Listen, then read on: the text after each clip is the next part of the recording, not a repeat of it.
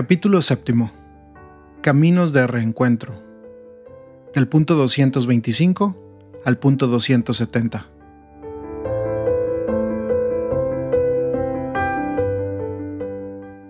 En muchos lugares del mundo hacen falta caminos de paz que lleven a cicatrizar las heridas. Se necesitan artesanos de paz dispuestos a generar procesos de sanación y de reencuentro con ingenio y audacia. Recomenzar desde la verdad. Reencuentro no significa volver a un momento anterior a los conflictos. Con el tiempo todos hemos cambiado. El dolor y los enfrentamientos nos han transformado. Además, ya no hay lugar para diplomacias vacías, para disimulos, para dobles discursos, para ocultamientos, para buenos modales que esconden la realidad. Los que han estado duramente enfrentados conversan desde la verdad, clara y desnuda.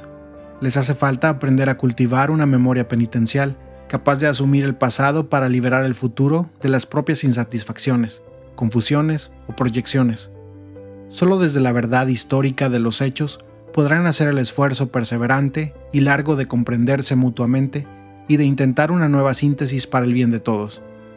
La realidad es que el proceso de paz es un compromiso constante en el tiempo. Es un trabajo paciente que busca la verdad y la justicia, que honra la memoria de las víctimas y que se abre, paso a paso, a una esperanza común más fuerte que la venganza. Como dijeron los obispos del Congo con respecto a un conflicto que se repite, los acuerdos de paz en los papeles nunca serán suficientes. Será necesario ir más lejos, integrando la exigencia de verdad sobre los orígenes de esta crisis recurrente. El pueblo tiene el derecho de saber qué pasó, en efecto, la verdad es una compañera inseparable de la justicia y de la misericordia. Las tres juntas son esenciales para construir la paz, y por otra parte, cada una de ellas impide que las otras sean alteradas. La verdad no debe, de hecho, conducir a la venganza, sino más bien a la reconciliación y al perdón. Verdad es contar a las familias desgarradas por el dolor lo que ha ocurrido con sus parientes desaparecidos. Verdad es confesar qué pasó con los menores de edad reclutados por los actores violentos. Verdad es reconocer el dolor de las mujeres víctimas de violencia y de abusos. Cada violencia cometida contra un ser humano es una herida en la carne de la humanidad.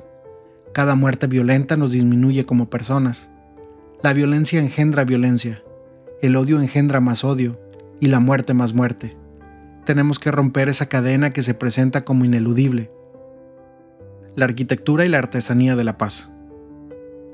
El camino hacia la paz no implica homogenizar la sociedad, pero sí nos permite trabajar juntos. Puede unir a muchos en pos de búsquedas comunes donde todos ganan. Frente a un determinado objetivo común, se podrán aportar diferentes propuestas técnicas, distintas experiencias y trabajar por el bien común. Es necesario tratar de identificar bien los problemas que atraviesa una sociedad para aceptar que existen diferentes maneras de mirar las dificultades y de resolverlas. El camino hacia una mejor convivencia implica siempre reconocer la posibilidad de que el otro aporte una perspectiva legítima, al menos en parte, algo que pueda ser rescatado, aun cuando se haya equivocado o haya actuado mal, porque nunca se debe encasillar al otro por lo que pudo decir o hacer, sino que debe ser considerado por la promesa que lleva dentro de él, promesa que deja siempre un resquicio de esperanza. Como enseñaron los obispos de Sudáfrica, la verdadera reconciliación se alcanza de manera proactiva, formando una nueva sociedad basada en el servicio a los demás, más que en el deseo de dominar. Una sociedad basada en compartir con otros lo que uno posee, más que en la lucha egoísta de cada uno por la mayor riqueza posible. Una sociedad en la que el valor de estar juntos como seres humanos es definitivamente más importante que cualquier grupo menor, sea este la familia, la nación, la raza o la cultura. Los obispos de Corea del Sur señalaron que una verdadera paz solo puede lograrse cuando luchamos por la justicia a través del diálogo, persiguiendo la reconciliación y el desarrollo mutuo. El esfuerzo duro por superar lo que nos divide sin perder la identidad de cada uno supone que en todos permanezca vivo un básico sentimiento de pertenencia, porque nuestra sociedad gana cuando cada persona, cada grupo social, se siente verdaderamente de casa. En una familia los padres, los abuelos, los hijos son de casa. Ninguno está excluido. Si uno tiene una dificultad, incluso grave, aunque se la haya buscado él, los demás acuden en su ayuda, lo apoyan, su dolor es de todos.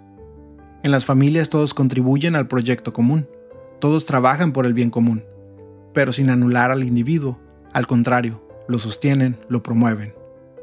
Se pelean, pero hay algo que no se mueve. Es el lazo familiar. Las peleas de familia son reconciliaciones después. Las alegrías y las penas de cada uno son asumidas por todos. Eso sí es ser familia. Si pudiéramos lograr ver al oponente político o al vecino de casa con los mismos ojos que a los hijos, esposas, esposos, padres o madres, qué bueno sería. ¿Amamos nuestra sociedad o sigue siendo algo lejano, algo anónimo, que no nos involucra, no nos mete, no nos compromete? Muchas veces es muy necesario negociar y así desarrollar cauces concretos para la paz. Pero los procesos efectivos de una paz duradera son ante todo transformaciones artesanales obradas por los pueblos, donde cada ser humano puede ser un fermento eficaz con su estilo de vida cotidiana. Las grandes transformaciones no son fabricadas en escritorios o despachos. Entonces cada uno juega un papel fundamental en un único proyecto creador, para escribir una nueva página de la historia una página llena de esperanza, llena de paz, llena de reconciliación. Hay una arquitectura de la paz donde intervienen las diversas instituciones de la sociedad, cada una desde su competencia, pero hay también una artesanía de la paz que nos involucra a todos, a partir de diversos procesos de paz que se desarrollaron en distintos lugares del mundo. Hemos aprendido que estos caminos de pacificación, de primacía de la razón sobre la venganza, de delicada armonía entre la política y el derecho, no pueden obviar los procesos de la gente. No se alcanzan con el diseño de marcos normativos y arreglos institucionales entre grupos políticos o económicos de buena voluntad. Además, siempre es rico incorporar en nuestros procesos de paz la experiencia de sectores que en muchas ocasiones han sido invisibilizados para que sean precisamente las comunidades quienes coloreen los procesos de memoria colectiva. No hay punto final en la construcción de la paz social de un país sino que es una tarea que no da tregua y que existe el compromiso de todos. Trabajo que nos pide no decaer en el esfuerzo por construir la unidad de la nación, y a pesar de los obstáculos, diferencias y distintos enfoques sobre la manera de lograr la convivencia pacífica, persistir en la lucha para favorecer la cultura del encuentro, que exige colocar en el centro de toda acción política, social y económica a la persona humana, su altísima dignidad y el respeto por el bien común que este esfuerzo nos haga huir de toda tentación de venganza y búsqueda de intereses, solo particulares y a corto plazo. Las manifestaciones públicas violentas, de un lado o de otro, no ayudan a encontrar caminos de salida, sobre todo porque como bien han enseñado los obispos de Colombia, cuando se alientan movilizaciones ciudadanas, no siempre aparecen claros sus orígenes y objetivos. Hay ciertas formas de manipulación política y se han percibido apropiaciones a favor de intereses particulares sobre todo con los últimos. La procura de la amistad social no implica solamente el acercamiento entre grupos sociales distanciados a partir de algún periodo conflictivo de la historia, sino también la búsqueda de un reencuentro con los sectores más empobrecidos y vulnerables. La paz no solo es ausencia de guerra, sino el compromiso incansable, especialmente de aquellos que ocupamos un cargo de más amplia responsabilidad, de reconocer, garantizar y construir concretamente la dignidad tantas veces olvidada o ignorada de hermanos nuestros, para que puedan sentirse los principales protagonistas del destino de su nación. Frecuentemente se ha ofendido a los últimos de la sociedad con generalizaciones injustas. Si a veces los más pobres y los descartados reaccionan con actitudes que parecen antisociales, es importante entender que muchas veces esas reacciones tienen que ver con una historia de menosprecio y de falta de inclusión social. Como enseñaron los obispos latinoamericanos, Solo la cercanía que nos hace amigos nos permite apreciar profundamente los valores de los pobres de hoy, sus legítimos anhelos y su modo propio de vivir la fe. La opción por los pobres debe conducirnos a la amistad con los pobres. Quienes pretenden pacificar a una sociedad no deben olvidar que la inequidad y la falta de un desarrollo humano integral no permiten generar paz. En efecto, sin igualdad de oportunidades, las diversas formas de agresión y de guerra encontrarán un caldo de cultivo que tarde o temprano provocará su explosión. Cuando la sociedad local, nacional o mundial abandona en la periferia una parte de sí misma, no habrá programas políticos ni recursos policiales o de inteligencia que puedan asegurar indefinidamente la tranquilidad. Si hay que volver a empezar, siempre será desde los últimos. El valor y el sentido del perdón. Algunos prefieren no hablar de reconciliación porque entienden que el conflicto la violencia y las rupturas son parte del funcionamiento normal de una sociedad. De hecho, en cualquier grupo humano hay luchas de poder más o menos sutiles entre distintos sectores. Otros sostienen que dar lugar al perdón es ceder el propio espacio para que otros dominen la situación. Por eso, consideran que es mejor mantener un juego de poder que permita sostener un equilibrio de fuerzas entre los distintos grupos. Otros creen que la reconciliación es cosa de débiles, que no son capaces de un diálogo hasta el fondo y por eso optan por escapar de los problemas disimulando las injusticias, incapaces de enfrentar los problemas, eligen una paz aparente. El conflicto inevitable. El perdón y la reconciliación son temas fuertemente acentuados en el cristianismo y de diversas formas en otras religiones. El riesgo está en no comprender adecuadamente las convicciones creyentes y presentarlas de tal modo que terminen alimentando el fatalismo, la inercia o la injusticia, o por otro lado la intolerancia y la violencia. Jesucristo nunca invitó a fomentar la violencia o la intolerancia. Él mismo condenaba abiertamente el uso de la fuerza para imponerse a los demás. Ustedes saben que los jefes de las naciones los someten y los poderosos las dominan. Entre ustedes no debe ser así.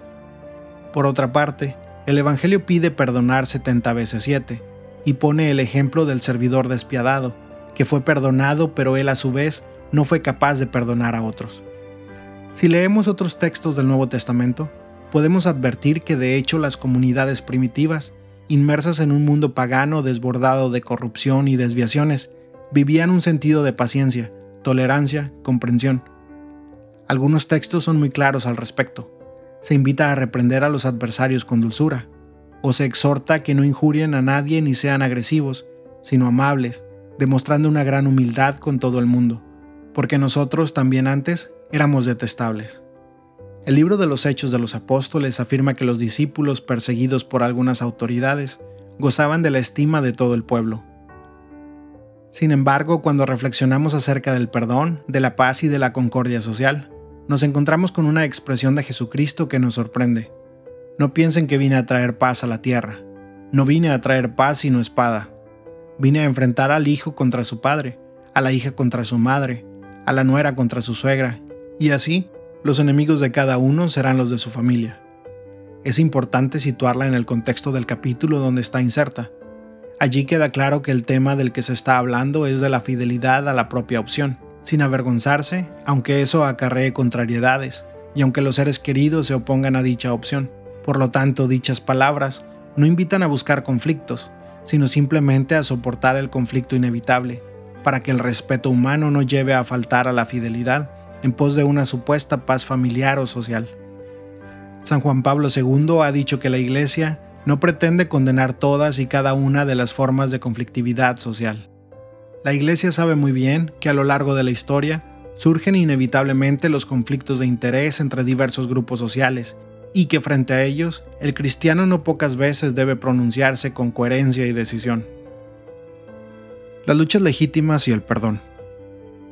No se trata de proponer un perdón renunciando a los propios derechos ante un poderoso corrupto, ante un criminal o ante alguien que degrada nuestra dignidad. Estamos llamados a amar a todos, sin excepción, pero amar a un opresor no es consentir que siga siendo así. Tampoco es hacerle pensar que lo que él hace es aceptable. Al contrario, amarlo bien es buscar de distintas maneras que deje de oprimir, es quitarle ese poder que no sabe utilizar y que lo desfigura como ser humano. Perdonar no quiere decir permitir que sigan pisoteando la propia dignidad y la de los demás, o dejar que un criminal continúe haciendo daño. Quien sufre la injusticia tiene que defender con fuerza sus derechos y los de su familia, precisamente porque debe preservar la dignidad que se le ha dado, una dignidad que Dios ama. Si un delincuente me hace daño a mí o a un ser querido, nadie me prohíbe que exija justicia y que me preocupe para que esa persona o cualquier otra no vuelva a dañarme ni haga el mismo daño a otros. Corresponde que lo haga, y el perdón no solo no anula esa necesidad, sino que la reclama. La clave está en no hacerlo para alimentar una ira que enferma el alma personal y el alma de nuestro pueblo, o por una necesidad enfermiza de destruir al otro que desata una carrera de venganza. Nadie alcanza la paz interior ni se reconcilia con la vida de esa manera. La verdad es que ninguna familia, ningún grupo de vecinos o una etnia menos un país, tiene futuro si el motor que los une, convoca y tapa las diferencias es la venganza y el odio. No podemos ponernos de acuerdo y unirnos para vengarnos, para hacerle al que fue violento lo mismo que él nos hizo, para planificar ocasiones de desquite bajo formatos aparentemente legales. Así no se gana nada y a la larga se pierde todo. Es cierto que no es tarea fácil superar el amargo legado de injusticias, hostilidad y desconfianza que dejó el conflicto. Esto solo se puede conseguir venciendo el mal con el bien y mediante el cultivo de las virtudes que favorecen la reconciliación, la solidaridad y la paz. De ese modo, quien cultiva la bondad en su interior recibe a cambio una conciencia tranquila, una alegría profunda aún en medio de las dificultades y de las incomprensiones, incluso ante las ofensas recibidas. La bondad no es debilidad, sino auténtica fuerza capaz de renunciar a la venganza. Es necesario reconocer en la propia vida que también ese duro juicio que albergo en mi corazón contra mi hermano o mi hermana, esa herida no curada, ese mal no perdonado, ese rencor que solo me hará daño, es un pedazo de guerra que llevo dentro es un fuego en el corazón que hay que apagar para que no se convierta en un incendio. La verdadera superación. Cuando los conflictos no se resuelven, sino que se esconden o se entierran en el pasado, hay silencios que pueden significar volverse cómplices de graves errores y pecados, pero la verdadera reconciliación no escapa del conflicto, sino que se logra en el conflicto, superándolo a través del diálogo y de la negociación transparente, sincera y paciente la lucha entre diversos sectores, siempre que se abstenga de enemistades y de odio mutuo, insensiblemente se convierte en una honesta discusión, fundada en el amor a la justicia. Reiteradas veces propuse un principio que es indispensable para construir la amistad social. La unidad es superior al conflicto. No es apostar por un sincretismo, ni por la absorción de uno en el otro, sino por la resolución en un plano superior que conserva en sí las virtualidades valiosas de las polaridades en pugna. Sabemos bien que cada vez que las personas y las comunidades aprendemos a apuntar más alto de nosotros mismos y de nuestros intereses particulares, la comprensión y el compromiso mutuo se transforman en un ámbito donde los conflictos, las tensiones e incluso los que se podrían haber considerado opuestos en el pasado pueden alcanzar una unidad multiforme que engendra nueva vida. La memoria. A quien sufrió mucho de manera injusta y cruel, no se le debe exigir una especie de perdón social. La reconciliación es un hecho personal y nadie puede imponerla al conjunto de una sociedad, aun cuando deba promoverla. En el ámbito estrictamente personal, con una decisión libre y generosa, alguien puede renunciar a exigir un castigo, aunque la sociedad y su justicia legítimamente lo busquen. Pero no es posible decretar una reconciliación general pretendiendo cerrar por decreto las heridas o cubrir las injusticias con un manto de olvido. ¿Quién se puede arrogar el derecho de perdonar en nombre de los demás? Es conmovedor ver la capacidad de perdón de algunas personas que han sabido ir más allá del daño sufrido, pero también es humano comprender a quienes no pueden hacerlo. En todo caso, lo que jamás se debe proponer es el olvido. La Shoah no debe ser olvidada. Es el símbolo de hasta dónde puede llegar la maldad del hombre cuando alimentada por falsas ideologías, se olvida de la dignidad fundamental de la persona, que merece respeto absoluto independientemente del pueblo al que pertenezca o a la religión que profese. Al recordarla, no puedo menos que repetir esta oración. Acuérdate de nosotros en tu misericordia. Danos la gracia de avergonzarnos de lo que como hombres hemos sido capaces de hacer, de avergonzarnos de esta máxima idolatría, de haber despreciado y destruido nuestra carne, esa carne que tú moldeaste de barro, que tú vivificaste con aliento de vida. Nunca más, Señor, nunca más. No deben olvidarse los bombardeos atómicos a Hiroshima y Nagasaki. Una vez más, hago memoria aquí de todas las víctimas. Me inclino ante la fuerza y la dignidad de aquellos que, habiendo sobrevivido a esos primeros momentos, han soportado en sus cuerpos durante muchos años los sufrimientos más agudos y en sus mentes los gérmenes de la muerte que seguían consumiendo su energía vital. No podemos permitir que las actuales y nuevas generaciones pierdan la memoria de lo acontecido, esa memoria que es garante y estímulo para construir un futuro más justo y más fraterno. Tampoco deben olvidarse las persecuciones, el tráfico de esclavos y las matanzas étnicas que ocurrieron y ocurren en diversos países, y tantos otros hechos históricos que nos avergüenzan de ser humanos. Deben ser recordados siempre una y otra vez, sin cansarnos ni anestesiarnos Es fácil hoy caer en la tentación de dar vuelta a la página diciendo que ya hace mucho tiempo que sucedió y que hay que mirar hacia adelante. No, por Dios, nunca se avanza sin memoria, no se evoluciona sin una memoria íntegra y luminosa.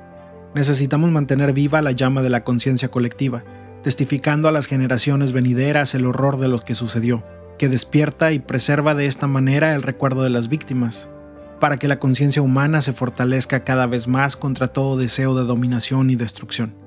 Lo necesitan las mismas víctimas, personas, grupos sociales o naciones, para no ceder a la lógica que lleva a justificar las represalias y cualquier tipo de violencia en nombre del enorme mal que ha sufrido. Por esto, no me refiero solo a la memoria de los hombres, sino también al recuerdo de quienes en medio de un contexto envenenado y corrupto fueron capaces de recuperar la dignidad y con pequeños o grandes gestos optaron por la solidaridad, el perdón, la fraternidad. Es muy sano hacer memoria del bien. Perdón sin olvidos. El perdón no implica olvido. Decimos más bien que cuando hay algo que de ninguna manera puede ser negado, relativizado o disimulado, sin embargo podemos perdonar. Cuando hay algo que jamás debe ser tolerado, justificado o excusado, sin embargo podemos perdonar. Cuando hay algo que por ninguna razón debemos permitirnos olvidar, sin embargo podemos perdonar. El perdón libre y sincero es una grandeza que refleja la inmensidad del perdón divino. Si el perdón es gratuito, entonces puede perdonarse aún a quien se resiste al arrepentimiento y es incapaz de pedir perdón. Los que perdonan de verdad no olvidan, pero renuncian a ser poseídos por esa misma fuerza destructiva que los ha perjudicado. Rompen el círculo vicioso, frenan el avance de las fuerzas de la destrucción.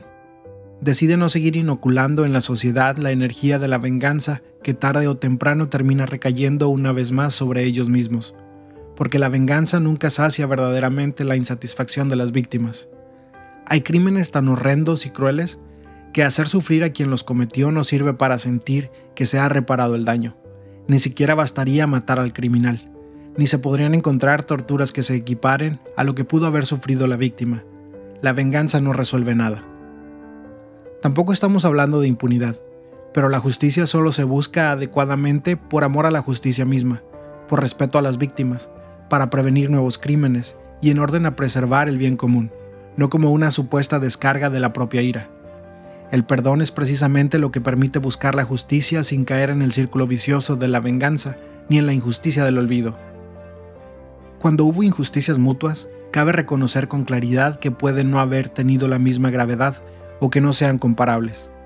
La violencia ejercida desde las estructuras y el poder del Estado no está en el mismo nivel de la violencia de grupos particulares. De todos modos, no se puede pretender que solo se recuerden los sufrimientos injustos de una sola de las partes. Como enseñaron los obispos de Croacia, nosotros debemos a toda víctima inocente el mismo respeto. No puede haber aquí diferencias raciales, confesionales, nacionales o políticas.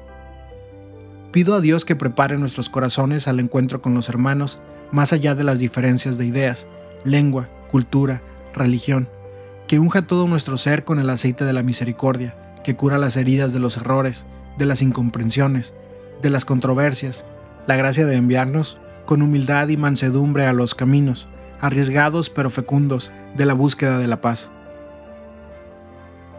La guerra y la pena de muerte. Hay dos situaciones extremas que pueden llegar a presentarse como soluciones en circunstancias particularmente dramáticas, sin advertir que son falsas respuestas, que no resuelven los problemas que pretenden superar y que en definitiva no hacen más que agregar nuevos factores de destrucción en el tejido de la sociedad nacional y universal. Se trata de la guerra y de la pena de muerte. La injusticia de la guerra. En el que trama el mal solo hay engaño, pero en los que promueven la paz hay alegría. Sin embargo, hay quienes buscan soluciones en la guerra, que frecuentemente se nutre de la perversión de las relaciones, de ambiciones hegemónicas, de abusos de poder, del miedo al otro y a la diferencia vista como un obstáculo.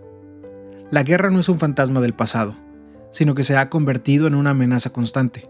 El mundo está encontrando cada vez más dificultad en el lento camino de la paz que había emprendido y que comenzaba a dar algunos frutos. Puesto que se están creando nuevamente las condiciones para la proliferación de guerras, recuerdo que la guerra es la negación de todos los derechos y una dramática agresión al ambiente Si se quiere un verdadero desarrollo humano integral para todos, se debe continuar incansablemente con la tarea de evitar la guerra entre las naciones y los pueblos.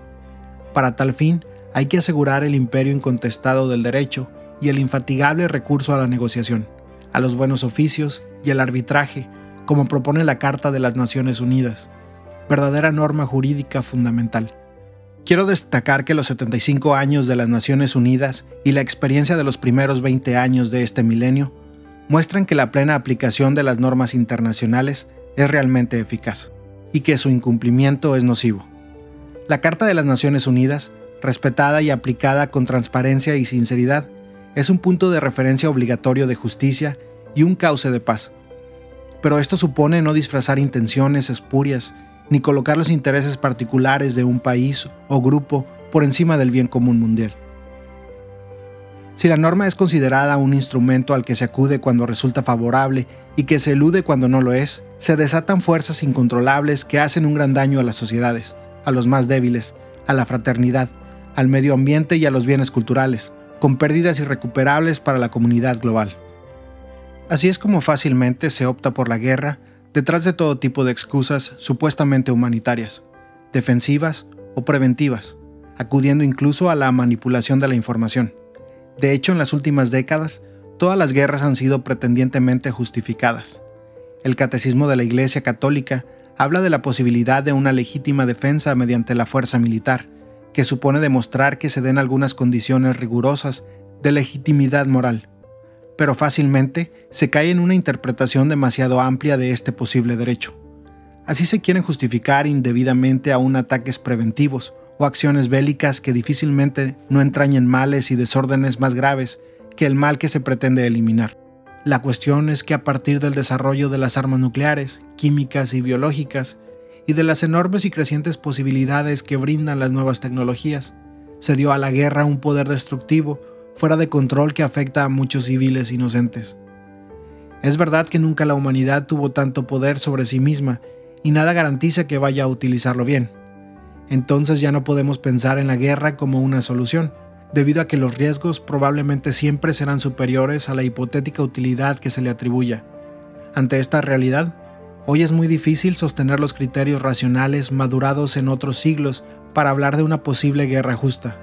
Nunca más la guerra, es importante agregar que con el desarrollo de la globalización, lo que puede aparecer como una solución inmediata o práctica para un lugar de la Tierra, desata una cadena de factores violentos muchas veces subterráneos que termina afectando a todo el planeta y abriendo camino a nuevas y peores guerras futuras.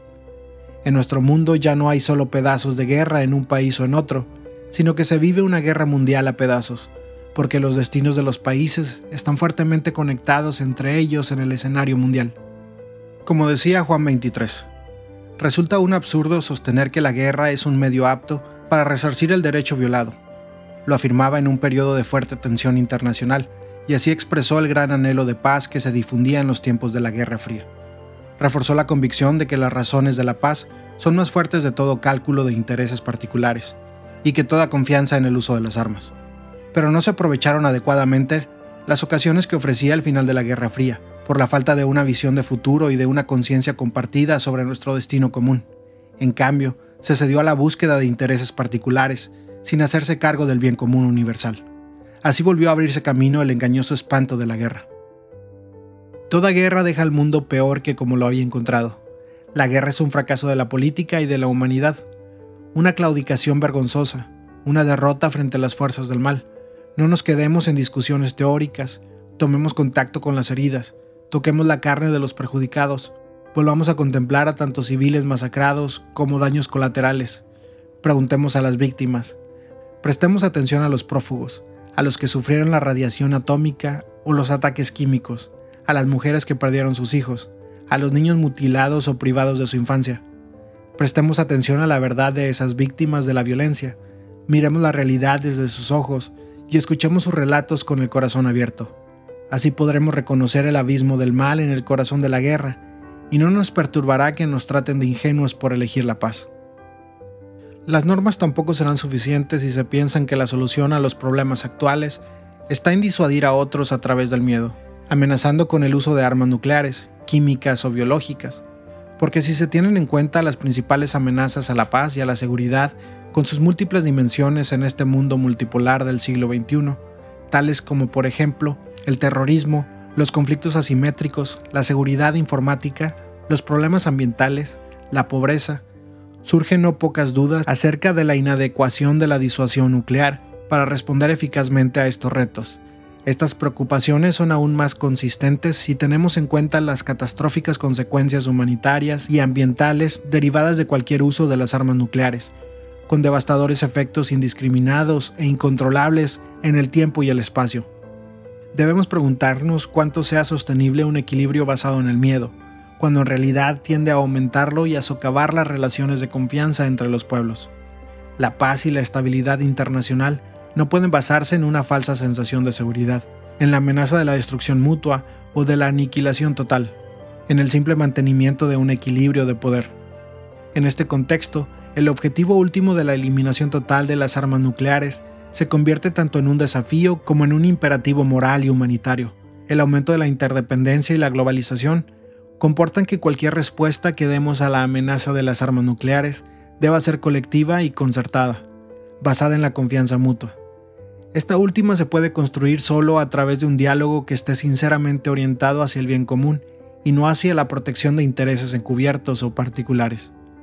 Y con el dinero que se usa en armas y otros gastos militares, constituyamos un fondo mundial para acabar de una vez con el hambre y para el desarrollo de los países más pobres, de tal modo que sus habitantes no acudan a soluciones violentas o engañosas, ni necesiten abandonar sus países para buscar una vida más digna. La pena de muerte. Hay otra manera de hacer desaparecer al otro, que no se dirige a países sino a personas. Es la pena de muerte. San Juan Pablo II declaró de manera clara y firme que esta es inadecuada en el ámbito moral y ya no es necesaria en el ámbito penal. No es posible pensar en una marcha atrás con respecto a esta postura. Hoy decimos con claridad que la pena de muerte es inadmisible, y la Iglesia se compromete con determinación para proponer que sea abolida en todo el mundo. En el Nuevo Testamento, al tiempo que se pide a los particulares no tomar la justicia por cuenta propia, se reconoce la necesidad de que las autoridades impongan penas a los que obran el mal.